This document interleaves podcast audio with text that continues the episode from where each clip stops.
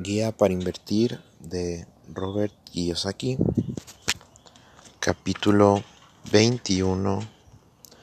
Las categorías de inversionista según mi padre rico. Bueno, en este capítulo primero que nada nos mencionan los 10 controles del inversionista. Se los voy a leer rápido.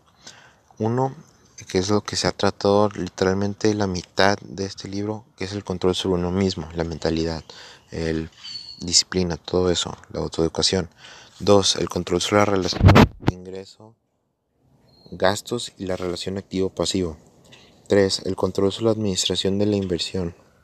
Cuatro, control sobre los impuestos. Cinco, el control sobre cuándo comprar y cuándo vender.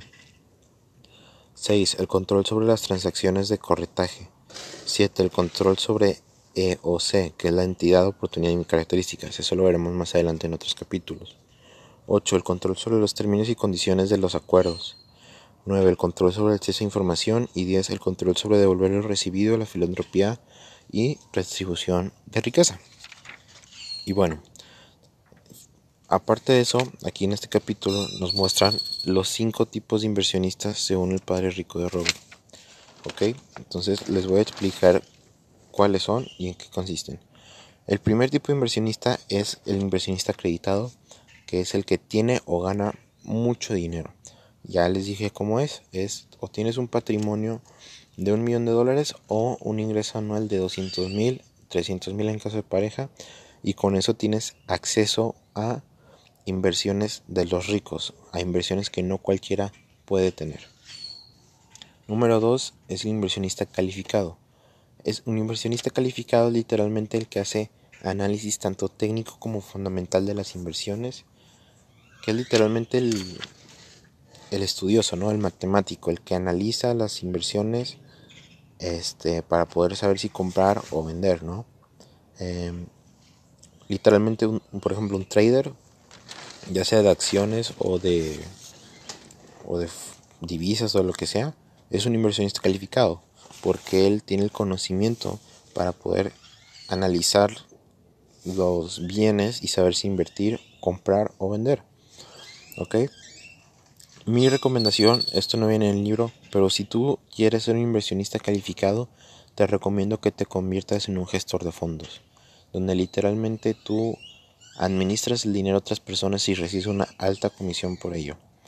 Literalmente yo conozco una persona que se llama Teo Zúñiga que se volvió un inversionista acreditado a sus no, un inversionista calificado a sus 18 años en los mercados financieros y hoy en día administra más de 10 millones de dólares, ¿no? Y literal le sobra dinero, le sobra dinero, viaja por todo el mundo, siempre en los mejores restaurantes, y todo eso pues es internet. Ahora, el tercer tipo de inversionista es el inversionista sofisticado.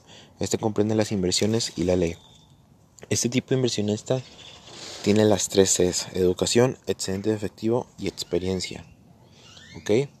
En lo personal es el tipo de inversionista que me quiero convertir porque este tipo de inversionista no tiene que crear un negocio, no tiene que iniciar así, él simplemente sabe dónde colocar su dinero para que le hagan rendimientos buenos, sin arriesgar las cosas, ¿no? Porque como ya dijimos en este capítulo, siempre tiene que tener un plan B, siempre tiene que saber qué pasa en caso de perder, cómo protegerse y todo eso.